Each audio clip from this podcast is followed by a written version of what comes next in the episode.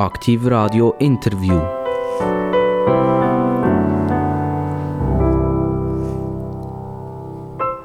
Interviews auf Aktiv Radio. Etwas vom Spannendsten, was es überhaupt gibt.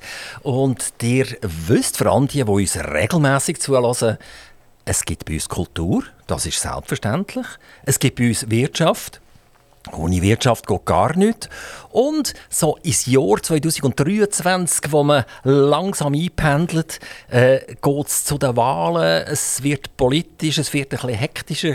Wir haben Wahlen in den USA und auch dort ist es hektisch. Wir haben wirtschaftliche Turbulenzen, die wiederum in die Politik hineingehen. Also, wer ist da für uns interessanter aktuell als ab und zu mal jemand, ein etwas zu melden hat in dieser Schweiz, auch am Mikrofon zu haben. Jetzt begrüße ich ganz herzlich äh, das Mitglied vom Nationalrat. Er ist von der SVP und er heißt Lars zum Vornamen.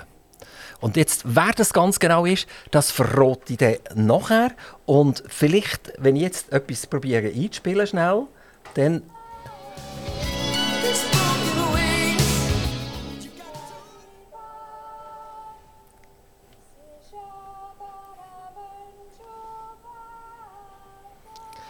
Jetzt weiß ich nicht sicher, ob man das gehört hat. Also, es wäre eigentlich die Idee gewesen, der Simmeli vom Guckisberg abzulassen. Das ist nicht so richtig übergekommen. Also jetzt haben wir den Nachnamen haben wir vom Lars hier. Ich begrüße ganz herzlich den Lars Guckisberg. Grüße miteinander, ich freue mich auf das Gespräch. Äh, Lars Guckisberg, eben, ich habe versucht, gerade vorher schnell hier, das wunderschöne Lied einzuspielen. Äh, ist euch das Lied bekannt?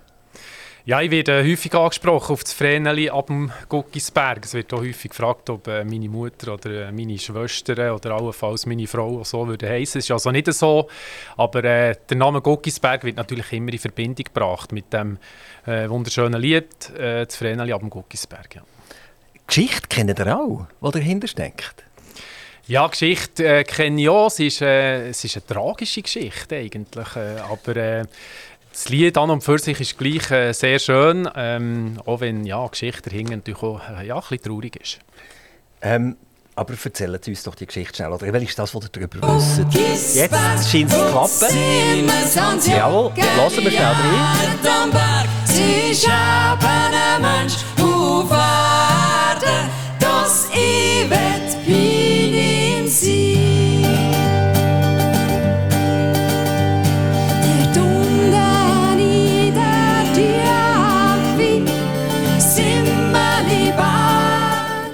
Also es ist eines der bekanntesten Volkslieder überhaupt, was es gibt. Jetzt werden wir schnell wissen, um was es dort geht. Ja, kurz gesagt geht es darum, dass äh, ein Mädchen und ein, Gil, dass sich die verliebt haben und dass nachher, der, also eben das Vreneli, ab dem Guckisberg und äh, der Hans Jockeli und das aber, ähm, ja, das die Umstände nicht zulassen, dass die eben zusammen sein können und ähm, ja, es ist so ein bisschen äh, Geschichte wie äh, Romeo und Julia eine Art. Und ähm, ja, viel mehr kann man dazu eigentlich nicht sagen. Ja, der, der, der Simeli hat einen Nebenbuhler. Und das ist ein Reicher. Und das kommt nachher zu einem Zusammentreffen. Und und der Simeli erschlägt seinen Nebenbuhler. Und dort bleibt ihm gar nichts anderes übrig, als zu flüchten. Und wenn man damals geflüchtet ist, ist man in die Armee gegangen. Und dann ist ein paar Jahre hat er dient und ist in Gram und äh, irgendwann hat er den wieder gepackt und ist heimgekommen. Und hat dann gemerkt, dass er den gar nicht umgebracht hat. Den hat er nur leicht verletzt gehabt. Der ist nur ohnmächtig rumgelegen. Aber äh, die Hauptfigur leider ist auch gestorben. Die ist in Gram auch verstorben. Also das ist wie eine, wie eine Oper fast, oder? Ganz extrem tragisch. Und äh, eigentlich hat niemand gewonnen, alle haben verloren. Oder? Jetzt, wenn ihr das Lied so ein bisschen analysiert und das auf euer Leben schaut, ist das auch schon euch passiert? Der hat irgendetwas gemacht, hat ein mega schlechtes Gewissen gehabt und zuletzt ist es gar nicht so schlimm gewesen. Das ist eine gute Frage. Das ist, äh, geht sicher zurück auf, vielleicht auf eine Zeit, wo man, wo man noch ein bisschen, äh, ich mal, Streichen gemacht äh, hat. Äh, in jungen Jahren. Ja, ich bin jetzt, äh, sage ich mal, nicht der einfachste Schüler gewesen, äh, wenn ich so äh, zurückschaue. Äh, bin, ähm, ja, vielleicht auch einer gewesen, der jetzt nicht äh, die Schule als höchste Priorität gesehen hat und ähm, lieber auch ein bisschen umgezogen ist und vor allem auch ein bisschen den Fokus auf den Fußball gelegt hat. Ähm, das war so ein bisschen, äh, etwas gewesen, äh, klar haben wir auch Seich gemacht, aber es war äh, am Schluss ein ziemlich harmloses Zeug gewesen. Schlechtes Gewissen hat man natürlich trotzdem gehabt. Der, der Werdegang von euch, wie, wie ist der gewesen? Also ihr seid aufgewachsen, wo? Ich bin aufgewachsen in der Gemeinde Kirchlindach. Also das ist äh, zuerst... Also ihr seid dort aufgewachsen, wo ihr heute immer noch seid? Ja, das ist richtig. Also, ja. Man kann nicht sagen, ihr seid ein Weltenbürger. das kann man nicht sagen. Ihr seid eigentlich ein Kirchlindacher. Ich bin ein Kirchlindacher, das kann man so sagen. Es hat ganz viel, übrigens, äh, Guckisberge äh, auf der ganzen Welt verteilt. Man könnte eigentlich nicht meinen, vom, äh, abgeleitet von dem, von dem Namen, dass es da jetzt viel gibt, die irgendwie auf der Welt verteilt sind. Aber es ist tatsächlich so. Es sind viele ausgewandert hier, äh, vor, vor Jahrhunderten. Ähm, nein, bei mir ist es nicht so. Ich bin in, äh, im einen äh, Teil von unserer Gemeinde in Herrenschwand Niederlanden. Dann, äh, hat, äh, mein Vater hat dort äh, als Lehrer äh, unterrichtet und äh, wir haben dann in diesem Lehrerhaus gewohnt, so die ersten zwei Jahre. Und dann sind wir vor, ähm, vom südlichen Teil von der Gemeinde in den nördlichen Teil, und der heisst eben Kirchlindach, das ist das Dorf Kirchlindach. Und äh, habe erst zwar schon ein paar Unterbrüche gehabt, bin mal drei Jahre oder so in Bern gewohnt, etwa noch Zittungen mal. Also man kann ja auch dort nicht sagen, dass die Sprünge mega gross gewesen. Die waren ja nicht mega gross. Gewesen, also, also man kann immer noch nicht vom Weltenbürger reden. Nein, das ist ja so. Also, also, das ist so ein Umkreis von vielleicht 30, 40 Kilometern? Ja, alle höchstens, ja. okay, also das ist noch, das ist noch spannend, dass äh, äh ich habe jetzt viele Nationalräte hier gehabt. Äh, die sind nicht der Erste, der äh, so eine treue Seele ist, wo, wo irgendjemand auf die Welt gekommen ist und die Wurzeln dort bekommen hat. Und seither ist er einfach dort. Äh, ich könnte das gar nicht vorstellen, Kirchlindach ratzbatz zu verlassen. Ja, also meine, meine Frau ist vom Zürich Oberland. Äh, dort hat sich natürlich schon vielleicht ja, hat man sich können überlegen, wo das man jetzt äh, her will. Bei mir war es so von Ausbildung her klar gewesen, dass, äh, dass es schlecht möglich ist, jetzt äh, wegzugehen vom Raum Bern mindestens mal.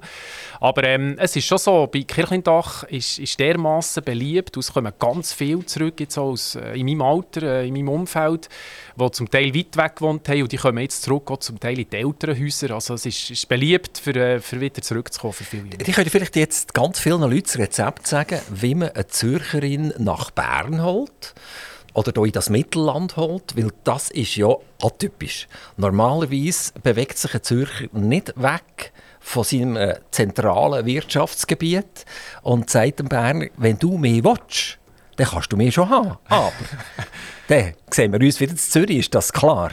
Ja, eben, ich muss sagen, für mich ist es eigentlich nicht wirklich in Frage gekommen, ähm, den Raum Bern zu verlassen. Ähm, aufgrund von, von meiner Ausbildung, wo, wo der Uni Bern gerade, äh, voll am Laufen war.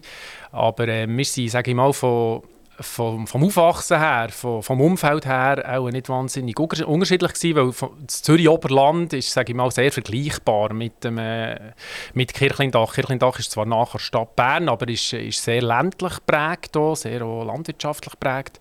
Und insofern ist der Sprung äh, nicht wahnsinnig groß gewesen. Wenn wir von Oberland reden und zum Beispiel vom Berner Oberland reden, dann ist ja noch schon einmal ein grosser Gump von denen, die, sagen wir, Stadt Bern nahe wohnen und die, die im Berner Oberland oben sind. Also wenn man so als Mittelländer ins Berner Oberland raufgeht, dann wird man schon zum Teil konfrontiert mit so ein bisschen sturen Grinden. ja, das ist, äh, ich sage mal, eine Eigenheit von unserem Kanton. Wir sind halt wirklich sehr, sehr heterogen, hat äh, wirklich sehr, sehr ländliche äh, Regionen und auch äh, die städtische, die Stadt Bern ist ja politisch natürlich, das sind Welten, oder, die da äh, aufeinander prallen. Das macht es nicht unbedingt äh, einfacher, dort Kompromisse zu finden, auch gerade jetzt im Grossen Rat zum Beispiel vom Kanton Bern, aber es macht natürlich die ganze Arbeit spannend. Die haben eine Beziehung auch zum, zum Berner Oberland oder, oder weniger? Ja, sehr eine enge Beziehung. Ich bin viel im Berner Oberland. Mir gefällt es sehr im Berner Oberland. Ich habe dort jetzt vor kurzem ein, äh, ein Amt angenommen als Verwaltungsratspräsident von der Sprungschanze Kandersteg. Also ich bin äh, sehr häufig jetzt so in Kandersteg anzutreffen und es ist für mich eine grosse Bereicherung, das dürfen zu machen. Ist das für euch so eine Art äh, Übungshang politisch auch, die Sprungschanzen? Also die, die, die werden dann schauen, wie weit kommt ihr? Nein, ich habe, ich habe zwar schon, also ich bin schon gesprungen, allerdings auf der kleinsten Schanze, die ist wirklich sehr klein. Also Vier Meter weit, oder? Ja, höchstens würde ich jetzt mal sagen. Ah, ja. Ich habe aber äh, schon also, mal ein paar äh, Nationalrätinnen und Nationalräte eingeladen, für, äh, für dort doch ein zu springen und es ist so ähm, durch die Socken rausgekommen, vielleicht muss ich das dann nochmal wiederholen. Ähm, also Berner Oberland, Beziehung, Skifahren in diesem Fall? Oder, oder Springen? Oder, oder, das ist noch Sport? Sehr grosse Beziehung zum Skifahren. Ich bin ein sehr leidenschaftlicher Skifahrer. Äh, wir sind allerdings ähm, verteilt in der Schweiz. Wir sind manchmal schon im Wallis, wir sind aber äh, auch im Bündnerland zum Teil, aber eben sehr häufig auch im Berner Oberland im Skifahren und äh, ja, das gibt einen sehr guten Ausgleich. Jetzt im Berner Oberland hat man ja dort in Grindelwald äh, Richtung Männlichen rauf und äh, Richtung Eigengletscher rauf eine der grössten Investitionen, die je gemacht wurden in der Schweiz. Ähm, im Bereich Bergbahnen. Es sind, glaube ich, etwa 450 Millionen ausgegeben worden. Ähm, wie, wie, seht ihr das so aus der Sicht von Naturschutz oder Tourismus oder, oder eben wirtschaftliche Prosperität etc.? Das ist ja sehr umstritten gewesen. Heute ist es da. Äh, es funktioniert hervorragend. Man kommt sich fast vor wie in einem Flugterminal, wenn man da drinnen ist. Ähm, ist das so ein eine Abkehr von der, vom klassischen Skifahren, vom klassischen Tourismus, also vom Beschaulichen ein bisschen? Mega modern. Seid, seid ihr auch schon in Grindelwald in diesem Terminal gesehen?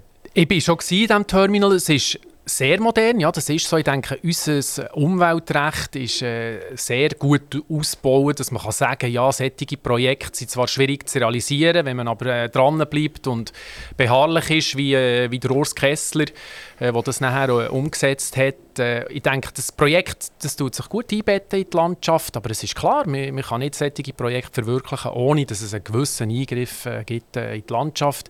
In diesem Fall ist es sehr gut gelungen und es ist auch sehr erfolgreich im Laufen wir haben gesagt, ihr seid ein Kirchendacher durch und durch. Jetzt wollen wir schnell schauen, jetzt machen wir ein Quiz, ein kurzes. Kirchlindach ist ein Zusammenschluss von verschiedenen Ortschaften. Äh, ich habe mir sechs aufgeschrieben. Könnt ihr die aufzählen? Ja, ich probiere es. Also wir haben sicher eben Kirchlindach und, und Herrenschwanden ist, äh, sind zwei Teile. Dann haben wir äh, Oberlindach, wir haben Niederlindach. Es kann sein, dass Heimenhaus noch genannt wird. Heimenhaus ist drin, genau. Jetzt, jetzt fehlt noch einer. Jetzt fehlt noch einer. Das, das ist einer, einer, den man wirklich gar nicht kennt, oder? Das ist Jetzighofen. Ja, mal, das kennt man natürlich, weil ich wohne richtig Jetzighofen. Ich habe jetzt nicht gedacht, dass das als, als Einzel aufgeführt wird, aber äh, ich bin sehr nach bei Jetzighofen. Also Kirchlindach besteht aus den Orten und Weilern. Also, das war ein Zusammenschluss von, von eben, äh, vielleicht sogar, ein Weiler ist ja nur ein paar Häuser zusammen. Und äh, wie gross ist, ist äh, Kirchlindach? Wie viele wie viel Einwohner habt ihr dort? Kirchlindach hat mittlerweile 3000 Einwohner und es ist tatsächlich verstreut. Also das, ähm, das Gemeindegebiet ist recht gross und trotzdem sind es eben nur 3000 Einwohner. Und es ist so, dass so Herrenschwanden, die eben näher an der Stadt Bern liegt, als Aglo äh, schneller wächst. Also das ist eher so ein der, äh, der urbane Teil und, und Kirchlindach selber ist, ist eben eher der ländliche Teil. Jetzt ist es noch spannend, ihr seid Nationalrat und als Nationalrat muss man zuerst mal gewählt werden. Und ich komme aus einer Gemeinde, wo man nicht sagen kann, die ist jetzt riesig und äh, kann man eigentlich sagen, wenn jetzt jemand aus der Stadt Bern kommt, dass er schon viel die bessere äh, Voraussetzung hat, um können mal gewählt zu werden, als wenn man so ein bisschen aus einer ländlichen Gegend kommt und damit äh, nicht so eine wahnsinnig große Heimbasis hat. Ja, man redet ja immer von Hausmacht, oder? Und ich glaube schon, dass, dass wenn man in der Stadt Bern wohnhaft ist, hat man natürlich von der rein schon anzahlmässig äh, viel zu größeres Potenzial. Aber am Schluss, wenn man die Nationalrat gewählt werden dann braucht man in allen Teilen, in allen Regionen des Kantons ähm, ein, ein, Minimum an, an, Stimmen, weil sonst, äh, sonst wird es schwierig. Und äh, darum auch eine Stadtbernerin oder ein Stadtberner braucht auch Unterstützung im Oberland oder im Seeland oder im Oberaargau. Wie ist das gelaufen? Also ihr seid über den Kantonsrat, im Kanton Bern ist das der Grossrat, äh, seid ihr nachher zum Nationalrat geworden? Hat es das gebraucht? Hat das die, die Ochsentour gebraucht, um einen gewissen Bekanntheitsgrad zu bekommen, damit man überhaupt gewählt werden als Nationalrat? In meinem Fall war das ganz sicher so. Gewesen. Das ist ja nicht, nicht bei allen gleich. Es kommt auch immer so auf die weltpolitische Lage an, was, was so äh, eben in ist und wie, wie die ganze Situation ist, äh, sicherheitsmäßig oder jetzt so äh, in Bezug auf, wenn es irgendeine Katastrophe gibt, wie 2011 äh, Fukushima, dann hat das sicher auch einen Einfluss. Aber bei mir war es so wirklich die Ochsentour. Gewesen.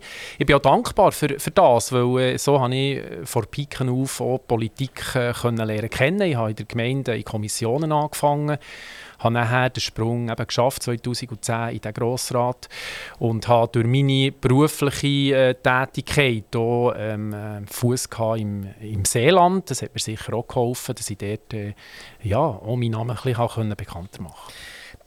An der Uni habt ihr äh, Rechtsanwalt studiert, ihr seid Jurist und ihr habt euch nachher weitergebildet zum Fürsprech. Und der bernische Fürsprech tut sich ja ganz stark differenzieren, zum Beispiel von einem äh, Fürsprech im Kanton Solothurn. Im, Im Kanton Bern tut ja der Fürsprech, Fürsprech auch hoheitliche Sachen machen und äh, im Kanton Solothurn ja weniger. Äh, also äh, man hat ja auch lange können, Fürsprechen hat man können direkt studieren an der Uni Bern. Mhm. Und ist nachher nicht, nicht äh, Liziur gesehen, sondern ist wirklich Fürsprecher gesehen. Und äh, wie, wie, sieht das heute so aus, der Fürsprecher vom Kanton Bern gegenüber den anderen Kantonen? Also man hat schon die Harmonisierung, oder man hat, äh, es hat eine Harmonisierung gegeben. Es ist zwar so, wie ihr jetzt gesagt habt, äh, es ist sehr unterschiedlich kantonal geregelt gewesen. Wir hatten hier zum Teil Kantone, gehabt, wo man Fürsprecher und Notar in einer Prüfung hat gemacht oder können machen, was natürlich ein grosser Vorteil ist. Aber mit der Freizügigkeit äh, unter den Kantonen ist es so gewesen, dass man, oder immer noch so, dass man mit dem Patent, das man in einem Kanton erwirbt, auch in anderen Kantonen kann, kann praktizieren kann. Also dort hat es eine Vereinheitlichung stattgefunden. Und das Notariat, das hat er nicht gemacht? Nein, das Notariat habe ich nicht gemacht. Das hat normal Das ist auch wieder ganz speziell im Kanton Bern. Das ist auch so, oder? Im Kanton Solothurn haben wir ja auch den, den, den staatlichen Notar. Also wenn wir jetzt eine Verschreibung machen, zum Beispiel von einem Grundstück, dann geht man nicht zu einem privaten Notar, sondern zum staatlichen Notar. Und im Kanton Bern darf, darf ja der Notar äh, Grundstückverschreibungen machen. Ja, das ist richtig. Wir haben auch dort zwar jetzt, äh, das Notariatsgesetz geändert. Äh, man hat auch die Ansätze angepasst. Äh, es, ist, es, hat, es gibt immer so ein Entwicklung, aber am Schluss äh, haben wir gleich noch den Föderalismus und darum sind Kantone dort immer noch ein bisschen weit äh, selbstständig, wie das sie das wollen. Also, wo ihr euch entschieden habt, das Notariat zu machen, wo dann auf Kant nicht schon das Notariat, sondern Fürsprechwelle gemacht, wo ja der Bernisch bezogen war, habt ihr gewusst, eigentlich kommen wir nicht wirklich zu dem Kanton Bern aus? Mal, mal, wir kommen schon aus dem Kanton Bern aus. Es hat natürlich näher, äh, für mich, oder äh, die Politik hat natürlich auch eine Rolle gespielt, dass man näher, ja, weniger näher zum Kanton auskommt. Klar kommt man raus, man kann das ja immer machen, aber wenn man irgendwo eben... Äh, mal in einem Kanton politisch angefangen hat, ist es schwierig, äh, nachher im anderen Kanton wieder Fuß zu fassen. Von dem her ähm, ja, kommt es einfach darauf an, was man für Absichten hat. Die sind zehn Jahre lang im grossen Rot vom Kanton Bern für die SVP. Wann ist der Gedanke SVP bei euch aufgekommen? Also, die hat ja, irgendwann hat gesagt, äh, Politik würde mich eigentlich noch interessieren. Und dann kommt irgendwann der Moment, wo man sich muss sagen zu welchen gehen jetzt? Und genau. äh, die hat sich dann von Anfang an für die SVP entschieden. Das kann man so nicht sagen. Ich habe durch meine, durch meine Geschichte oder die Geschichte von, von Familie, wir sind sehr landwirtschaftlich prägt äh, unsere, unsere Geschichte. Also meine Großeltern haben beide Bauern. Die einen waren in Säftigen, die anderen in Gerzensee. Das heisst, meine Eltern sind beides Bauernkinder gewesen. und dadurch ja, gibt es schon einen, ich mal, einen gewissen Bezug zur SVP. Allerdings, als ich nachher studiert äh, JUS oder äh, Uni Bern, habe ich mir auch überlegt, ja, ist irgendwo ein Jurist, also eine ähm, Justizkarriere allenfalls noch eine Variante und dort muss man sich ja dann früher oder später, oder sollte man sich für eine Partei entscheiden, weil ja das nach Parteienproportionen die Wahl stattfinden äh, ich habe mir in den ersten Jahren auch vorstellen bei der, bei der FDP, das ist äh, nicht nicht weit weg von, meinen Werten. Und ähm, am Schluss habe ich mich trotzdem für die SVP entschieden, auch äh, aufgrund äh, von, von, von, meiner Herkunft und, und von der Möglichkeit, auch in der Gemeindepolitik äh, Fuß zu fassen. Ist da auch eine gewisse Berechnung dahinter gesehen? Im Kanton Bern ist es vermutlich einfacher, in der SVP eine Karriere zu machen, als in einer FDP. Nein, ist überhaupt nicht eine berechnende äh, Geschichte. Gewesen. Ich glaube, dann zumal vor, vor 20 Jahren war die Ausgangslage auch noch etwas anders. Gewesen. Nein, für mich war es wirklich ein absolut überzeugter Entscheid nachher gewesen, zur SVP zu gehen. Mein Vater war äh, auch Grossrat gewesen, SVP äh, im, im Kanton Bern äh, während zehn Jahren. Und äh, ich bin politisiert worden, natürlich auch in der Familie. Wir haben sehr früh haben wir schon aufgrund von von der äh, beruflichen Situation vom, vom Vater. Er ist dann Gewerbschullehrer geworden, haben wir auch eben gewerbliche Themen, wir haben Bildungsthemen häufig gehabt und ich bin dann mit, mit grosser Überzeugung mit 23 in der SVP beitreten. Wir, wir haben so ein bisschen über den Tellerrand geredet, also über den Tellerrand, über den Güchseln. Und äh, ihr seid jetzt primär in eurem Mikrokosmos Kirchlindach. Und da können wir ja nicht einmal mehr von einem Teller reden, da reden wir höchstens von einem Untertassli. genau. Und äh, jetzt, wenn man eure Karriere so ein bisschen anschaut, der Vater war Lehrer, gewesen, also sehr verbunden mit, mit dem Volk, mit, mit ähm, der Gemeinde. Er hat junge Gielen und Mädchen ausgebildet. Also auch dort kann man sagen, nicht ein, ein, ein grosser Kosmos, auch dort ein, ein kleiner, kleinerer Kosmos. Also die haben das schon von daheim gehabt.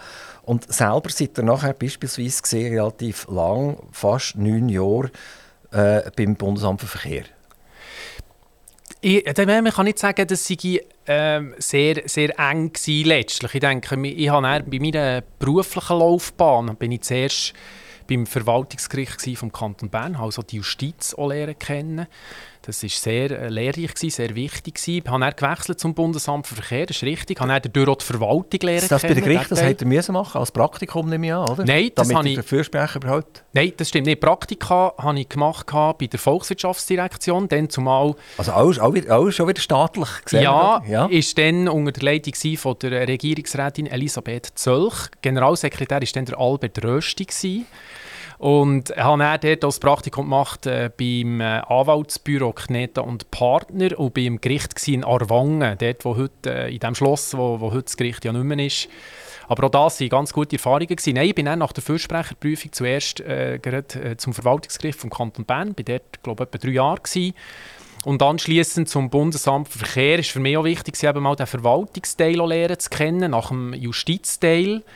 Und das hilft mir heute auch bei meiner politischen Arbeit. Ich habe eigentlich alle Gewalten habe ich lernen kennen. Aber trotzdem kann man sagen, ihr habt nie im Leben bis jetzt müssen um einen Auftrag buhlen oder so. Wenn man beim Bundesamt für Verkehr ist, dann ist man dort angestellt. Ende Monat kommt der Lohn der 13. Monat, wenn's da, ja, da gibt es dort auf jeden Fall, oder? Äh, Zeit kann kompensiert werden. Ich will jetzt nicht noch äh, ausschweifender werden, was das anbelangt. Äh, ihr seid, wenn wir sagen, so ein in einer geschützten Umgebung sehen. Ja, ihr könnt es so bezeichnen. Allerdings, ähm, ich habe dann äh, beim Bundesamt für Verkehr ganz äh, spannende äh, Aufgabe gehabt. Ich habe dort nämlich Eisenbahnlärmsanierungen gemacht. Ich habe auch in Zusammenarbeit mit der äh, SBB äh, BLS äh, und Rätische Bahn viel in Kontakt gewesen, bin viel umgekommen in der Schweiz, habe dort Einigungsverhandlungen durchgeführt in der ganzen Schweiz. Ähm, das war eine, ganz spannende äh, Aufgabe gewesen. und wie ich gesagt habe, das hilft mir heute sehr, für, für auch die politische Arbeit können zu machen, weil ich eben weiss, von was ich rede, wenn ich von, von der Bundesverwaltung rede. Das ist, mir, das ist mir klar. Was ich eigentlich wollte sagen äh, die haben nie müssen zittern, dass ein Lohn nicht kommt oder so. Das meine ich, oder? Und wenn man heute so ein bisschen, schaut, äh, wenn, wenn, wir beispielsweise von Unternehmern reden, vor allem im kleinen Bereich, dann gibt es ja das immer wieder, dass äh, äh, Unternehmer halt es mal besser geht und mal schlechter geht. Und dann, wenn es schlechter geht, dann müssen sie halt schauen, dass ihre 10, 15 Mitarbeiter Ende Monat halt den Lohn trotzdem bekommen. Also wir haben mit, anderen Kollegen von euch diskutiert, hier, was ist eigentlich eine, äh, eine soziale Figur?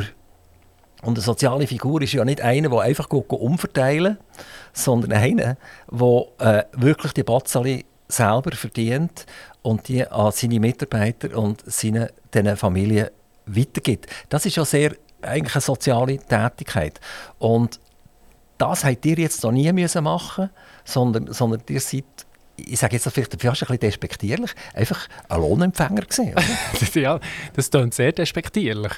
Äh, in meiner Funktion, die ich heute habe, äh, schaue ich sehr darauf, schauen, dass die Rahmenbedingungen, die politischen Rahmenbedingungen, genau für die Leute, die ihr jetzt gerade angesprochen habt, dass die eben äh, gewährleistet sind, dass man die nötige Freiheit hat, die nötige unternehmerische Freiheit, dass man Arbeitsplätze schaffen kann, dass man Lehrstellen anbieten kann und äh, das ist mir heute ganz ein grosses Anliegen und für das setze ich mich tagtäglich jetzt als Direktor von der Berner KMU. um, um, um noch mal ein bisschen bösartig zu bleiben, oder? kann man nicht sagen, dass Sie von der einen geschützten Werkstatt in die nächste übergekumpelt. Also die sind nachher vom Bundesamt Verkehr sind zum Industrieverein vom Kanton Bern gegangen und nachher vom Industrieverein zu der heutigen Funktion von der KMUs.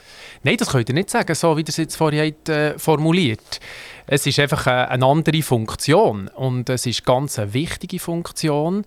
Äh, ohne diese Funktion jetzt von den Wirtschaftsverbänden äh, wäre es nicht möglich, dass äh, unsere KMU sich äh, könnte, könnte entfalten Und darum ist es eben wichtig, dass sich Leute einsetzen für die Rahmenbedingungen in verschiedenster Form, in verschiedensten äh, Bereichen von der Politik, sei es in der Verkehrspolitik, der Finanzpolitik, aber auch in der Bildungspolitik.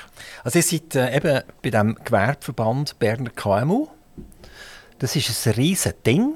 Ich habe mir schnell die Zahlen angeschaut. 21'000 Mitglieder. Ja, das ist eine Zahl, die man sich zuerst mal muss verdauen muss, oder? Ja, das ist schon. Schon wenn ich die Jahresrechnungen 21'000 muss verschicken muss, da raucht nicht der Kompi schon, oder? die, die haben 41 Berufsverbände bei euch. Die haben 116 lokale Gewerbevereine, die bei euch sind. Und es ist zusammengefasst der grösste Wirtschaftsverband im Kanton Bern. Das ist korrekt, das ist der grösste Wirtschaftsverband im Kanton Bern und zwar bei weitem. Und wir, haben ja, wir sind ja der grösste... Ähm, der grösste Gewerbeverband äh, kantonal gesehen in der ganzen Schweiz. Also wir sind grösser als Zürich und, und grösser auch als die, die anderen kantonalen Verbände. So, Verbände aus der Sicht von einem kleinen und mittleren Unternehmer. Ähm, das ist sehr oft, sagt man, ja, da muss ich einfach dabei sein, damit ich dabei bin, oder? Aber bringen tut es mir eigentlich nichts. Oder nicht, nicht sehr viel. Also, ich wäre jetzt äh, Firma Y AG ich habe vier Mitarbeiter und ich bin bei euch im Verband. Ich bin einer von diesen 21'000 Mitgliedern. Was habe ich davon? Ja, sehr viel. Wir schauen, äh, dass die, die wirtschaftlichen Rahmenbedingungen im Kanton eben äh, zugeschnitten sind auf, auf kleine und mittlere Unternehmungen. Also wir schauen, dass Verkehrswege funktionieren. Jetzt aktuell äh, gerade die zwei Verkehrsprojekte in äh, Emmental und Oberargau. geht aber auch um Grauholzautobahn, äh, geht auch um, um Herkingen äh, um, um, die Autobahn, dass die Verkehrswege eben funktionieren. Das ist der eine Teil. Wir setzen uns äh, an vorderster Front ein für gute Berufsbildung. Wir sind bei den SwissSkills dabei. Wir äh, sind extrem stolz auf das Ergebnis von unseren Bernerinnen und Berner Jugendlichen äh, bei den WorldSkills. Äh, wir schauen, dass äh, KMU nicht konkurrenziert sollen werden durch Staatsbetriebe. Wir haben die Kampagne «Faire Standards», wo wir äh, jetzt immer weiter ausbauen, auch in Bezug auf, auf Post, aber eben auch BKW. Das sind so die zwei Hauptunternehmungen, wo wir, äh, wo wir schauen, dass, oder wo wir uns dafür einsetzen, dass die eben nicht äh, mit ihren Einkaufstouren je länger je mehr KMU konkurrenzieren.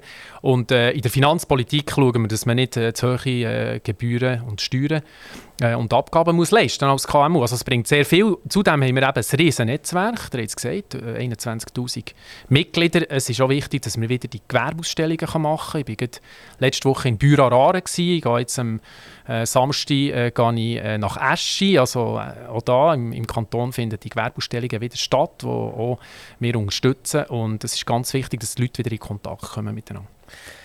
Trotzdem, ich komme nochmal zurück. Ich bin der Eigentümer von der Y AG und jetzt im Grauholz. Na ja, das ist ja gut, wenn dort der Verkehr fließt, das ist super, oder? Aber eigentlich habe ich ganz andere Anliegen. Ich habe nämlich ein Anliegen, dass mein Steuerzettel nicht zu hoch ist, zuletzt. Und zwar in meiner Firma und, und auch privater Natur. Und der Kanton Bern ist als Hochsteuerkanton äh, bekannt.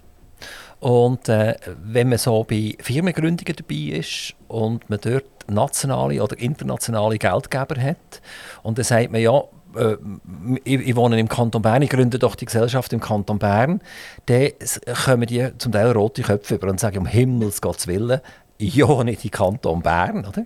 Und jetzt tue ich euch doch ein als Mitschuldige taxieren, weil das sind zehn Jahre in diesem grossen Rot gesehen, oder? Und in zehn Jahren kann man ja etwas bewegen. Und trotzdem ist der Kanton Bern immer noch, auch das ist vielleicht ein bisschen überspitzt, ein armengenössiger Kanton. Die bekommen 900 Millionen bis eine Milliarden über pro Jahr aus dem Finanzausgleich. Das heißt, auch ihr äh, im Kanton sind irgendwie so ab September, Oktober eigentlich gestorben und werden nur noch beatmet durch die Gelder, die von äh, Dritten herkommen. Äh, da seid ihr nicht ganz allein, selbstverständlich. Also der Kanton Solothurn ist, genau, ist genauso unter Beatmung und der hat sogar noch pro Kopf mehr aus dem Finanzausgleich als der Kanton Bern. Der Kanton Bern ist einfach äh, absolut gesehen kommt er am meisten über. Also, der hat, der hat leider recht, äh, das stimmt. Wir sind, äh, darum kämpfen wir zusammen mit den anderen Wirtschaftsverbänden und natürlich auch mit den bürgerlichen Parteien, dass wir das ändern. Und es ist schwierig, am Schluss müssen wir Mehrheiten haben. Wir haben die letzten Mal bei den Steuervorlagen, äh, das wird leider nicht einfacher, die durchzubringen vor dem Volk, weil da immer mit sehr plakativen ähm, äh, Slogans näher, äh, gesagt wird, äh, wer jetzt da die, die Reichen profitieren nur, was selbstverständlich nicht stimmt. Das ist äh, die Absicht, dass vor allem der Mittelstand entlastet wird. Ähm, ihr habt recht, wir müssen dranbleiben. Es ist aber kein Grund, Grund, jetzt den, den Bund, Bund in die Ecke zu schießen, sondern wir müssen schauen, dass wir dort äh, dranbleiben können. Und eben für, für die juristischen Personen, äh, aber natürlich auch für die natürlichen Personen, die, die Steuersituation im, im Kanton Bern können verbessern Aber, aber irgendwie ist ja überhaupt nichts passiert. Also Nein, ist, das kann man nicht sagen. Es hat sich noch fast verschlimmert. Also wir haben jetzt im Kanton Bern sogar die Revision von der äh, Liegenschaftsbewertungen die Liegenschaften sind viel, viel höher und teurer geworden im Steuerzettel und tun einem eigentlich noch mehr weh. Wir sind im Vergleich zu den anderen Kantonen, die anderen Kantone haben mehr gemacht, das kann man sagen. Es ist aber nicht so, dass wir nichts erreicht haben. Wir haben nämlich die, Steuerbelastung für die juristischen Personen in, den letzten äh, Jahren können senken. Es ist einfach, äh, ja, es ist die Politik der kleinen Schritte, aber wir müssen, müssen dort weitere Schritte unternehmen, dass wir äh, irgendwo konkurrenzfähig bleiben äh, in der Schweiz. Wenn, wenn wir noch schnell über die Netto-Beitragszahler reden, dann kann man eigentlich sagen, dass der Kanton Zürich, der etwa 500 Millionen liefert, der Kanton Zug, und der ist ja ein Mikrokanton, der liefert fast 340 Millionen. Dann wären wir etwa bei 840 Millionen. Also Zürcher und Zuger die arbeiten eigentlich primär für euch Bern. und, jetzt, und jetzt kommen, kommen noch die Hälfte der Schweizer dazu. Die liefern nämlich auch noch etwa 200 Millionen. Die 100 Millionen gehen auch noch in den Kanton Bern. Also kann eigentlich jeder Zürcher, jeder Zucker und jeder halb Schweizer kann sagen, wir arbeiten eigentlich ausschließlich für den Kanton Bern. Ja, die können das schon sagen. Also sie sagen so, äh, der Eschi und äh, oder Rotz, die kommen ab und zu auf mich zu mit solchen Sachen. Wir haben äh, ein Land, das sehr, sehr unterschiedlich ist. Wir haben sehr heterogene äh, Ausgangslagen. Wir haben zum Teil äh, Kantone, die strukturell ja, halt im Vorteil sein, andere, die strukturell im Nachteil sind. Aber man soll sich nicht hinter dem verstecken. Es ist jeder Kanton gehalten, das Beste daraus zu machen aus der Situation. Der Kanton Bern hat, hat äh, den Nachteil, dass er halt sehr auch ländlich prägt ist zum Teil und dass, äh, wenn, wenn die Steuersituation eben jetzt schon schlecht ist, dann ziehen wir natürlich äh, wenige Unternehmungen an. Und äh, das ist ein Teufelskreis. Wir müssen schauen, dass wir aus dem Teufelskreis rauskommen. Und wir haben dann zusätzlich halt hier ähm, die Nettopendlerzahlen, die, die sprechen auch nicht für uns. Also wir haben äh, sehr viele, die außerhalb vom, vom Kanton wohnen und Steuern zahlen und nachher kommen als äh, Kantons- und Bundesangestellte äh, arbeiten. Das ist natürlich auch nicht eine gute Ausgangslage. Also es gibt schon gewisse Sachen, äh, wo, wo man es damit kann begründen kann. Das heisst aber nicht, dass wir uns jetzt einfach auf den Lorbeeren ausruhen und, und nichts mehr machen. Genau, also was ich hier am Mikrofon natürlich x-mal gehört habe, ist das Wort strukturschwach. Das bringe ich auch immer wieder, weil, weil das ist für mich fast zum Unwort des Jahres geworden. Oder? Also wenn ein Politiker vis-à-vis von mir steht und mir erklärt, warum das halt so ist, wie es ist, äh, dann kommt das Wort strukturschwach kommt sehr oft. Oder eben der Kanton Bern tatsächlich, oder, mit ganz vielen Dörfern, die bis ins Oberland raufgehen, bis, zum, bis zu den vielen Wieler in Kirchlindach zum Beispiel, oder, ist tatsächlich ein komplizierter Kanton, wo, wo vielleicht ein bisschen komplizierter ist als das Mittelland direkt oder, oder die Stadt Zürich, wenn wir die jetzt würden nehmen, oder, ist vielleicht ein bisschen einfacher. Aber trotzdem, ich habe so das Gefühl, in den letzten 20, 30 Jahren ist nicht viel passiert. Und den Vorwurf mache ich selbstverständlich nicht nur im Kanton Bern, sondern äh, den mache ich jetzt auch im Kanton Solothurn beispielsweise, oder angrenzenden Kanton. Und es, es, es, bewegt sich irgendwie nichts. Es bewegt sich ganz klar zu wenig, da gebe ich euch recht. Und das ist genau unsere Aufgabe, dort eben dran zu bleiben und etwas zu bewegen. Strukturschwach, das darf keine Entschuldigung sein. Man muss äh, halt jetzt auch mit innovativen Ansätzen, also es gibt jetzt auch, vielleicht hat Corona jetzt da noch ein bisschen dazu beigetragen, oder, dass man Digitalisierung kann vorantreiben kann, dass man irgendwo es schafft, ähm, ja, vielleicht mal Coworking Space zu machen, irgendwo im Oberland, dass man solche Projekte angeht und dadurch auch die Attraktivität des Kantons insgesamt kann erhöhen kann. Das sind schöne Worte. Und was machen wir jetzt ganz konkret? Also, na, na, gehen wir jetzt nochmal auf die Steuersituation ein. Laufen bei euch irgendwelche Engagements im Moment, wo man sagt, wir müssen die Steuern, gehen wir jetzt mal zuerst für, für die Firmen massiv runterbringen, damit wir Ansiedlungen haben, wo aber wiederum nicht darf passieren dass man es nachher einfach bei den Privaten holen, oder? Dass man sagt, jetzt haben wir Ausfälle auf der Seite der Firmen, also gehen wir die Privaten und das ist der Teufel mit dem Belzebub austrieben. Es laufen, natürlich laufen Projekte. Also wir, sind, wir sind ununterbrochen dran. Das ist nicht immer alles in der Öffentlichkeit. Wir mit äh, verschiedensten Verbänden laufen da äh, zusammenarbeiten. Aber am Schluss des Tages braucht es Mehrheiten äh, im Parlament und nachher auch Mehr Mehrheiten im Volk. Es ist unsere Aufgabe, den Leuten eben klar zu machen, dass es dort äh, Anpassungen braucht, dass wir wegkommen von dem, äh, vom Schwanz dort in der Rangliste von der, von der Steuerattraktivität. Und wir sind mittlerweile wirklich ganz hinterst. Also wir kommen gar nicht darum etwas zu machen, dass wir dort weiter vorkommen. Also eine sehr frustrierte Situation an und für sich. Und wenn wir jetzt daran denken, dass wir Nationalbankgelder wahrscheinlich können ins Chemie schreiben für einen Moment lang. Die Nationalbank hat ja am Anfang von der Periode, von der, von der gravierenden Corona-Krankheit, äh, wahnsinnige Gewinne geschrieben, indem der Schweizer Franken ein Hafen ist wo man landen wollte. Also man hat ausländische Währungen für Schweizer Franken eintauschen. Gesagt, das ist ein bisschen sicherer, wir wissen nicht echt, was mit dem Euro und dem Dollar passiert etc. Jetzt aktuell passiert genau das Umgekehrte. Also die Nationalbank äh, äh, muss den Schweizer Franken stützen und nicht mehr umgekehrt, den Schweizer Franken schwächen gegenüber dem, was in den letzten zwei Jahren Und das hat dazu geführt, dass man irgendwann mit einem Defizit zwischen 100 und 200 Milliarden wird landen. Das heißt, das ist noch verrückt, oder? Das ist alles, was da mal reingekommen ist, ist wieder weg. Auch wenn man nur von Buchgeld redet. Trotzdem, Kantone werden verzichten. Oder, nein, sie verzichten nicht. Sie müssen, verzichten. genau. Die kommen das Geld nicht über. Und äh, das wird natürlich schon wieder irgendwelche Steuerfragen aufwerfen und sagen, ja, pff, wenn, die, wenn die 50 bis 100 Millionen da nicht kommen äh, pro Kanton, was machen wir, oder?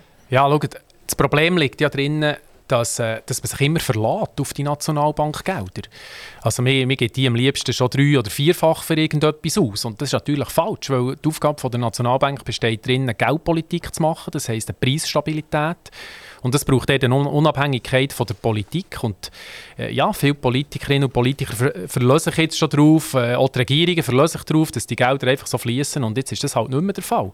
Die Problematik besteht bei den, bei den Ausgaben. Oder? Wir haben äh, sowohl in den Kantonen, also auch im Kanton Bern, aber natürlich auch im Bund. Wir haben jetzt gerade drei Tage Finanzkommissionssitzungen hinter mir. Wir haben ein ständiges Ausgabenwachstum und es ist äh, an uns dort anzusetzen. Es ist wirklich jedes Jahr wird mehr Geld ausgegeben. Ähm, jetzt kommt man es natürlich auch begründen, auch noch mit der Inflation zum Teil, was so falsch ist. Wir haben in den vergangenen Jahren Ausgabenwachstum äh, gehabt, trotz äh, negativer Teuerung. Also wir sind äh, als SVP ähm, leider ähm, ziemlich alleine äh, für, für dort Anpassungen vorzunehmen. Wir haben vor allem jetzt so im Finanzplan von den nächsten Jahren 24 bis 26 Riesendefizite drin. Also wir kommen nicht darum, um dort etwas zu machen. Und das wird ihr machen mit der Steuererhöhung? Nein, ganz sicher nicht.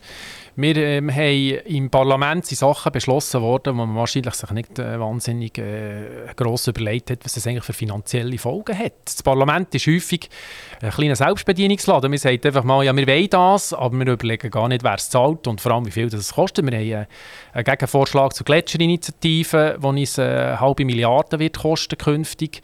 Wir haben einen Gegenvorschlag zur Prämiesenkungsinitiative, die fast 2 Milliarden werden kosten. Und äh, das sind Sachen, äh, ja, die wir uns einfach nicht können leisten können. Und dort muss, müssen wir äh, den Gürtel enger schnallen. Und das, Problem liegt bei den Ausgaben, nicht bei den Einnahmen. Wenn, wenn ihr würdet sagen, ein Politiker hat 100% Spruch zu gut, wie viel von dieser 100% Spruch in Prozent ist einfach nur, äh, wir sagen, Schall und Rauch? Und wie viel hat wirklich Fundament von dieser Spruch? Ich mache ein Beispiel irgendeine Diskussion über Energie. Oder? Und dann werden Energieexperten geladen, Politiker reden darüber und dann tut man uns erklären, das ist kein Problem, äh, wir tun die Energiekrise abwenden oder, oder bevor wir sie hier sehen, wir sagen, das oder wir tun die Hausdächer die wir schön mit Solarzellen zu machen etc. Und als Laie lässt man sich so lange belabern, dass man sagt, ja, vermutlich wissen die das und dann, wenn es ernst gilt, merkt man, die haben keine Ahnung gehabt. Also da kommt meine Grundsatzfrage jetzt, wie viel von 100 Prozent reden ist eigentlich sinnloses Gelaber. Ich werde mir hier keine Zahl nennen von diesen 100 Prozent. Allerdings, schaut, unsere unsere Demokratie die basiert darauf, dass man miteinander redet und man kann das als Gelaber bezeichnen. Äh, es braucht äh, den Diskurs, es braucht den Austausch, für irgendwo Kompromisse zu finden. Aber der hat natürlich recht, also der äh, außenstehende Bürger, die außenstehende Bürgerin, ja, da, da habe ich, habe ich Verständnis dafür, dass man das als Gelaber zum Teil anschaut. Aber letztlich ja, ist das der demokratische Austausch? Wenn wir, äh, wenn wir jetzt einen Diktator hätten, dann gäbe es kein Gelaber und der würde einfach entschieden. Und das kann ja auch nicht die Lösung sein. Bei uns in der Schweiz ich sage, es gibt kein perfektes System, aber mit äh, unserer Konkordanzdemokratie, die wir haben, es dauert alles länger, es ist schwerfällig, äh, es ist ein grosser Tanker, wo man nicht einfach äh, so schnell, schnell kann, kann umlenken kann, wie vielleicht in anderen äh, Demokratien, die wir haben, also England, Deutschland, USA.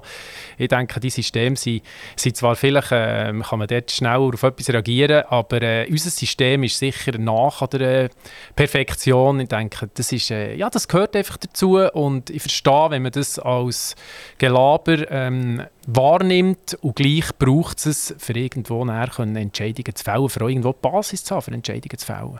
Also es kommt manchmal so vor, wie ein Mixer würde Rahm mixen oder? und der spritzt überall raus und das letzte ist irgendwie noch so ein 2 mm Butterklümpel um den Weg, das dann effektiv die Essenz ist. Darf ich gleich noch mal schnell auf, auf die Nationalbank äh, zurückkommen und auf Gelder? Also all die haben ja alle können zuschauen und vor allem die, die in der Finanzkommission sind, können zuschauen, wie weltweit die Nationalbanken ihre Geldmengen aufgeblasen haben. Also die einen haben verfünffacht, die anderen haben sie verzehnfacht. Äh, die Amerikaner sind jetzt glaub, mittlerweile bei 130 Prozent von ihrem Bruttosozialprodukt äh, angelangt mit der Verschuldung unter anderem. Oder? Das hat auch wieder etwas mit zu tun, wie die Nationalbanken halt Gelder geben, Kredite geben etc., die nachher wieder von den Gemeinden, den Kantonen jetzt bei uns auch genutzt werden. Dann haben die, die Kantone haben ja zum Teil können Bauvorhaben realisieren. Da haben sie 10 Millionen geholt mit einem Negativzins, oder? Ja. Und haben gewusst, ja. in 30 Jahren müssen wir nur noch von diesen 10 Millionen 9 Millionen zurückzahlen, weil wir haben einen Negativzins. Also dort hat ja der Hans Jakobli, auch von Kirchlindach, hat ja eigentlich gesehen, da stimmt irgendetwas nicht, da ist, da ist die Kacke am Dampfen, oder? Ja, da, genau. da stimmt einfach etwas nicht. Also die, die sind äh, als Politiker schlicht konfrontiert mit einer Situation, wo er gesehen hat, da läuft eine Art ein Wirtschaftskrieg, irgendetwas ist, ist da um, um den Weg. Und wir Bürger haben uns so ein bisschen äh, äh, gedacht, ihr wisst schon, was ihr macht, oder? Klar, die haben ja vorher gesagt, ich könnte der Nationalbank nicht reden. Aber und, ich, ich verstehe sie auch, oder? Da sagt man jetzt, die Amerikaner fangen an, die drucken Dollar und dann kommt die Europäische Zentralbank und die druckt Euros und dann kommt die Nationalbank und die druckt Schweizer Franken und so weiter und so fort. Das ist so wie, wie die brotenen Tauben, die vom, vom, vom Himmel oben runterfallen, oder? Genau. Aber ihr seid von uns gewählt, oder?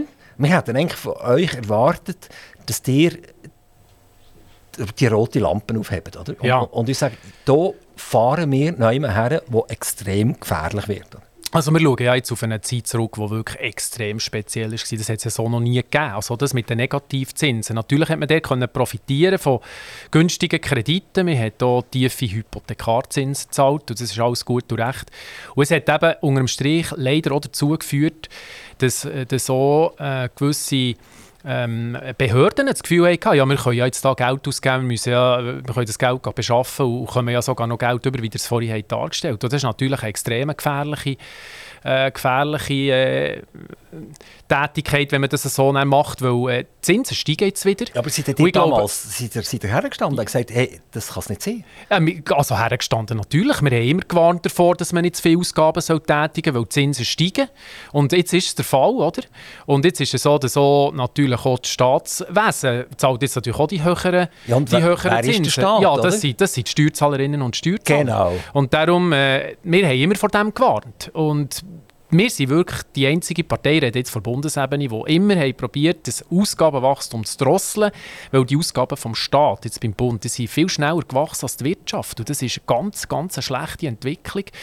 Leider, eben, es braucht Mehrheiten. Wir haben die bis jetzt nicht gefunden. Wir hoffen, dass wir sie künftig die Zusammenarbeit mit der, mit der Mitte und mit der FDP äh, vielleicht zum Teil auch mit der GLP besser funktioniert, dass wir äh, das Ausgabenwachstum drosseln können, irgendjemand muss es am Schluss zahlen. Es kann nicht sein, dass es immer die künftigen Generationen machen. Wir haben die Warnlampe seit Jahren auf. Und ja, bis jetzt ist sie nicht gesehen worden. Wir waren sogar alleinige Rufer in der Wüste, gewesen, aber ähm, äh, das ist ein Problem. Ja. Aber seid ihr effektiv hergestanden und gesagt, wir tun euch jetzt mit Brief und Siegel Folgendes sagen, oder? Wenn diese Ausgaben tätigt werden, dann passiert Folgendes. Ich sage jetzt zum Beispiel 2019, oder? Dann wird äh, 20 das passieren, 21 wird das passieren, 23 erwarten wir, dass dann tatsächlich das mit den Negativzinsen vermutlich vorbei ist und dann passiert das und das und das. Und dann kommen die Bürger dran, an die Kasse, weil das muss alles ausgeglichen werden. Seid ihr so fadengrad hergestanden oder seid ihr eben, äh, habt ihr die, die Rahmenschlägerei dort auch ein bisschen mitgemacht? nein, nein, wir sind hergestanden. Ihr könnt Voten sogar nachhören äh, auf der Parlamentsseite, wo, wo ich äh, und auch andere von meinen äh, Kollegen gewarnt haben von dieser Situation, dass die Zinsen steigen. Und äh, damit wird der Teufelskreis noch, noch viel teuflischer. Äh, wir haben gewarnt vor dem, äh, eben, leider wir sind nicht gehört worden bis jetzt, aber da die Situation jetzt äh, immer, immer schlimmer wird, äh, wir haben äh, eben, im Finanzplan sieht es ganz, ganz rot aus und dort braucht es jetzt, äh, jetzt Massnahmen. Wir, wir, können uns einfach nicht alles leisten und wir können nicht immer das Geld von den anderen ausgeben, das geht nicht. Eben die, die Umverteilung, ohne dass man das vorher wirklich verdient hat. Genau. Ähm, da unterscheidet ihr euch ja vielleicht von, von anderen Parteien. Und äh, die sagen, ihr habt das gesagt und ihr sagt es auch und ihr steht auch dahinter. Und jetzt komme ich wieder zu dem Wort, ein bisschen Frustration. Wenn nachher gleich immer alles anders ist, was hinterlässt das in einem? Ich glaube, wenn man immer äh, nur gewinnen will und immer nur in der Mehrheit sein dann muss man nicht in die Politik gehen. Am Schluss, am Schluss braucht es äh, Mehrheiten und da verliert man halt auch zwischen ähm, klar ist man zum Teil auch frustriert, weil äh, auch der Prozess natürlich lang ist. Oder? Wenn ein Gesetz im, äh, zuerst im Parlament ist und dann ganz am Schluss wird noch darüber abgestimmt, kann man, kann man immer noch runterfallen mit dem Ganzen. Aber äh, die SVP ist die einzige Partei, die jetzt die Politik auch aufgrund von diesen Krisen gar nicht müssen ändern Wir haben immer die Politik verfolgt von äh, von einer starken ähm, Armee. Wir haben eine Politik verfolgt von der Freiheit, von der Unabhängigkeit, ich spreche auf Corona an. Wir haben unsere Politik gar nicht müssen ändern aufgrund von diesen Krisen. Und darum bestärkt uns das schon drinnen, dass wir auf dem richtigen Weg sind.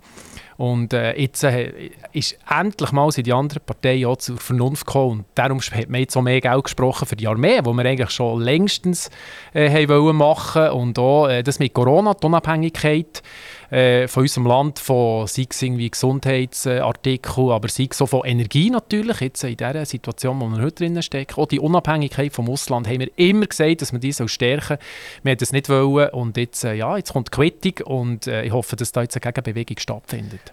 Wir haben ein sehr starkes Wachstum von äh, Beamten gut, in vielen Kantonen sind es keine Beamten, wir sind normal angestellt, aber tun wir, wir jetzt halt Mitarbeiter von diesen Kantonen und vom Bund halt gleich mal als Beamte äh, bezeichnen. Ein extremes Wachstum, mhm. ja, die Anzahl, ähm, man redet von 2 bis 3 Prozent Wachstum jährlich. Äh, eine Bewegung, die absoluter Wahnsinn ist. Und wenn wir, wenn wir die Wirtschaftsleistung anschauen von der Schweiz, ist die seit Jahren etwa konstant, oder? kaum ein Wachstum drin. Also es ist eine Schere aufgegangen und wir tun eine relativ tiefe Arbeitslosigkeit aus, ausweisen. Es, es, verwundert mich auch nicht, oder? wenn die Gemeinden, die Kantone und der Bund einfach immer äh, das Auffangbecken ist und noch mehr Leute und noch mehr Leute und noch mehr Leute anstellt. Das ist ein Beispiel aus dem Kanton Solothurn, der jetzt gerade am, am, Laufen ist. Man will etwa 20, 25 Leute anstellen für Digitalisierung. Oder? Genau, ja. Da, da, da kruselt es mir gerade. Wenn das tatsächlich der Fall ist, dann hat man bis jetzt Digitalisierung nicht im, im, im Griff gehabt. Und wenn man das tatsächlich muss machen muss, dann sollte das nicht 2025 mehr sein, sondern dann sind 2025 andere einfach nicht am richtigen Ort, oder? Das ist korrekt. Wir haben, vor allem Digitalisierung sollte ja dazu führen, dass, dass die Personalanzahl abnimmt. Das soll ja eine Unterstützung sein, dass, äh, dass Prozesse effizienter sind, dass man eben äh, weniger weniger Angestellte braucht. Von dem her ist das eine völlig falsche Entwicklung und das ist auch etwas, was wir äh, momentan noch, äh, ja, jetzt noch äh, allein fordern. Aber auch hier, wir haben äh, eine Entwicklung vom Personal, die unglaublich ist und vor allem haben die, die auch noch Anstellungsbedingungen, die mit der Privatwirtschaft auch nicht wahnsinnig viel zu tun haben. Sie haben ja noch äh, sehr gute äh, Bedingungen, wo, wo wir auch schon lange fordern, dass man dort äh, eine Anpassung macht an das Obligationenrecht, dass man dort auch einen, einen gewissen Ausgleich äh, hat, dass man es mit der Privatwirtschaft kann vergleichen kann. Ich, ich frage mich manchmal, was ist noch Privatwirtschaft überhaupt? Oder? Äh, ein Beispiel, das ich auch mit mit Herrn Glarner und anderen Nationalräten ein bisschen diskutiert habe, ist, ist jemand, der ein Baugeschäft hat, der Tiefbau macht, der alle Aufträge, oder sagen wir 95% der Aufträge, vom Kanton hat zum Beispiel, weil er muss Röhrchen verlegen und, und Strassen aufreißen und Kreisel bauen etc., ist der noch in der Privatwirtschaft oder ist das eigentlich ein direkt abhängiger äh, sei es vom Kanton oder bei Nationalstraßen wäre es jetzt der Bund, oder? Äh, reden wir da noch von Privatwirtschaft? Ja gut, also ich will jetzt die, die Unternehmungen, die wo, wo natürlich im Straßenbau tätig sind, das sind, das sind natürlich äh, staatliche Infrastrukturen. Also es gibt, äh, es gibt wenig Private, äh, wo, wo, wo Straßen bauen. Klar, das gibt's, natürlich gibt es das so, aber die grossen Infrastrukturen, Straßen und auch äh, öffentlicher Verkehr, die werden natürlich eben durch, durch die öffentliche Hand bauen und, und, äh, oder mindestens mindestens in Auftrag geben und ja, der, irgendjemand muss das nachher machen. Ich glaube nicht, dass man kann sagen kann, das sei nicht Privatwirtschaft. Also, die sind ja nachher angestellt äh, mit, ähm, die haben privatwirtschaftliche ja, ja, Verträge. Das sind ja nicht Personal... Kommt 100% Personal. kommt vom Bund oder vom Kanton. Ja, aber das betrifft natürlich auch Infrastruktur, wo, ja, wo staatliche Infrastruktur. Also wenn ich jetzt, ich habe eine Baufirma, ich habe 100 Nasen, die ich muss ernähren muss. Und jetzt sehe ich, dass das Steuersubstrat zurückgeht und man sagt mir beim Kanton, das Erste, was jetzt an die Kasse kommt, ist der Strassenbau, weil da fahren wir jetzt zurück, oder? Dann habe ich ein Problem. Dann habe ich ein Problem. Und dann werde ich bei der nächsten Abstimmung eigentlich zugunsten von einer Steuererhöhung stimmen, weil ich sage, ja, dann muss ich halt auch ein bisschen mehr Steuern zahlen, aber die anderen 99,99% auch und ich kann meine 100 Nasen weiter ernähren. Also wo, wo ist denn dort äh, effektiv noch, noch Privatwirtschaft? Oder? Mal Privatwirtschaft ist natürlich trotzdem noch, weil die stehen ja in Konkurrenz zu anderen äh, Unternehmungen, wo, wo sie sich nachher auch im, im Beschaffungswesen, sie müssen sich ja nachher dort auch müssen offerieren und müssen dort auch den Zuschlag bekommen. Also dort stehen sie natürlich schon in, in Konkurrenz auch mit anderen Firmen. Also ich werde jetzt die wegen dem nicht schlecht machen. Ich habe das größere Problem mit Unternehmungen, die äh, im Eigentum sein vom Staat. Und, und äh, eben, ich habe es gesagt, wie die Post oder wie äh, die BKW oder wir haben auch eine GVB und wenn die dann anfangen, quasi in, den Markt einzugreifen aufgrund von ihren Vorteilen, die sie aus, aus dem Monopol rausziehen, dann ist das natürlich etwas, wo, wo, wir, nicht, wo wir so nicht akzeptieren können, weil die, die haben äh, datenmässig Vorteile, sie haben auch mit ihrer Größe äh, Vorteile häufig und, und äh, profitieren von dem, greifen dann in die Marktwirtschaft ein und, und können dort dann auch, auch viel bessere äh, Angebote machen. Und so geht es, so also geht es nicht. Die GVB Bern ist ein ganz gutes Beispiel, in dem die nicht nur die staatlichen hoheitlichen Aufträge äh, wahrnehmen, indem sie sagen, ich die Hülle äh, versichern, wenn es brennt oder so, sondern die haben angefangen, auch äh, das Innenleben zu versichern etc. Also im Kanton Solothurn ist das zum Beispiel nicht der Fall. Das darf, das darf die Gebäudeversicherung vom Kanton Solothurn darf das nicht. Ja. Das ist voll der Privaten überlassen.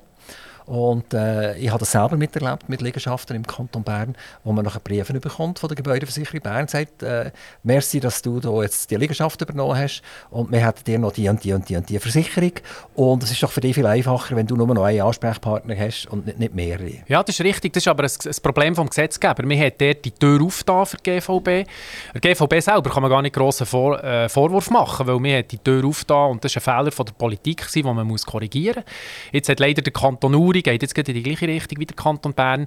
Es kann nicht sein, dass, ähm, dass eine staatliche Unternehmung aufgrund von der Größe, aufgrund von der Vorteile, die sie aus dem Monopol rauszieht, dann einfach private konkurrenziert. Das darf nicht sein und äh, wir als Gewerbeverband Berner KMU setzen uns äh, vehement jetzt ein dafür, dass man das ändert, dass man dort klare Regelungen macht. Was ist Grundversorgung, was ist der Grundauftrag und wo sollen die Unternehmungen eben nicht dürfen im Markt eingreifen. Dort müssen fast Initiativen machen, weil anders geht es nicht, weil sie viel zu viel interessiert. Also wenn wir jetzt eine BKW nehmen, oder? ein Monsterunternehmen. BKW ist unter anderem, das hat jetzt mit der Schweiz nichts zu tun, aber ist der grösste Elektroplaner in Deutschland. Ja, genau, also das die, ist ein gutes Beispiel. Die haben Elektroplanungsunternehmungen zugekauft, äh, wie, wie, wie wir äh, im Prinzip äh, Radiesli essen, oder? genau. Und, und äh, wenn man das einem Deutschen sagt, dass die Mehrheit von den Elektroplaner in Deutschland gehört an eine Schweizer Unternehmung und das ist noch eine staatliche Unternehmung, dann staunen die. Ja, oder? das geht so nicht. Oder wir haben, BKW ist äh, 52 Prozent von, von der BKW gehört im Kanton Bern und wir haben dann schon, als ich noch im Grossen Rat war, auch dort eine Vorlage gehabt, wo wir gesagt haben, wir auf, auf eine Sperrminorität äh, runter. Die Beteiligung, da kann man wenigstens nicht sagen, der, der Kanton Bern ist Mehrheitseigentümer. Das hat das Problem zumindest mal so ein bisschen entschärft. Aber äh, mit, der, ähm, mit auch die Post kann man natürlich natürlich als Beispiel bringen. Auch, dort profitieren natürlich mittlerweile sehr viel, aber es ist am Parlament der klare Regeln aufzustellen, Leitplanken zu setzen, was die Post darf machen, was sie darf äh, machen und was eben nicht. Und wir, sind, äh, jetzt, wir warten auf eine Botschaft vom Bundesrat. Es ist, äh, sind Vorstöße durchgekommen im Parlament äh, die jetzt verlangen, dass dort die, die Regeln klar äh, aufgestellt werden. Und auf kantonaler Ebene sind wir jetzt auch dran. Wir haben eine Studie machen, ähm, klar zeigt, dass es dort äh, Zweckartikel braucht, die eben definieren, was ist Monopolbereich, was ist Wettbewerbsbereich, dass es mehr Transparenz braucht und dass es auch mehr äh, Aufsicht braucht. Also wir sind da wirklich mit in diesem Prozess und wir werden demnächst äh, werden da im Parlament äh, Vorstöße eingereicht. Lars Guckisberg, jetzt habe ich noch eine ganz letzte Bitte euch. Eben, das ist die Finanzkommission. Meine Bitte euch ist, bremset das Ausgabenwachstum. Schaut, dass ein Bundesrat herkommt äh, als Nachfolger, Nachfolger vom, vom Ueli, der mithilft in dieser ganzen Geschichte. Und dass es Umdenken passiert in diesen Räten, im Nationalrat und im Ständerat, dass die, die Interessen, die persönlichen Interessen massiv abgefahren werden und dass wir Bürger wieder irgendwann ein bisschen mehr zur Kenntnis genommen werden. Das Schlimmste, was ja passieren kann, ist, dass man sagt, die jetzt Bern, die machen sowieso, was sie wollen. Seid ihr in der Lage, mir diesen Wunsch zu erfüllen? Zu 100 Prozent. Ich nehme diesen Wunsch sehr gerne entgegen und werde alles daran setzen, für den umzusetzen. Also, das, wir können ja dieser Initiative in der Finanzkommission aktiv Radioinitiative sagen. genau. Lars Guggisberg, ganz, ganz herzlichen Dank, dass du hierher kommst gekommen seid. Äh, unsere, unsere Zeit ist, ist leider äh, durchgeflitzt. Es wäre noch viel möglich gewesen und viel interessant gewesen. Gibt es noch irgendwie 30 Sekunden lang etwas, was ihr unseren Hörern sagen wollt? Ja, äh, ich werde euch äh, allen sagen, äh, schaut, dass wir mehr auf unsere Werte können schauen können von, von unserem Land. Unabhängigkeit, Freiheit, Sicherheit. Und äh, für das gibt es nur einen Weg, für das können zu verwirklichen. Und das ist SVP wählen bei den nächsten Wahlen im Herbst 2023. Wir haben gehört, Herr Guckisberg, äh, jetzt dann im äh, Referat, das nächste Referat oder das nächste Interview, das nächste Gespräch, ist mit einer Sozialdemokratin. Bin gespannt, ob sie das Gleiche wird sagen wie ich bin auch gespannt, ja. Alles, alles Gute. Liebe Grüße nach Bern. Danke fürs Gespräch. Aktiv Radio Interview.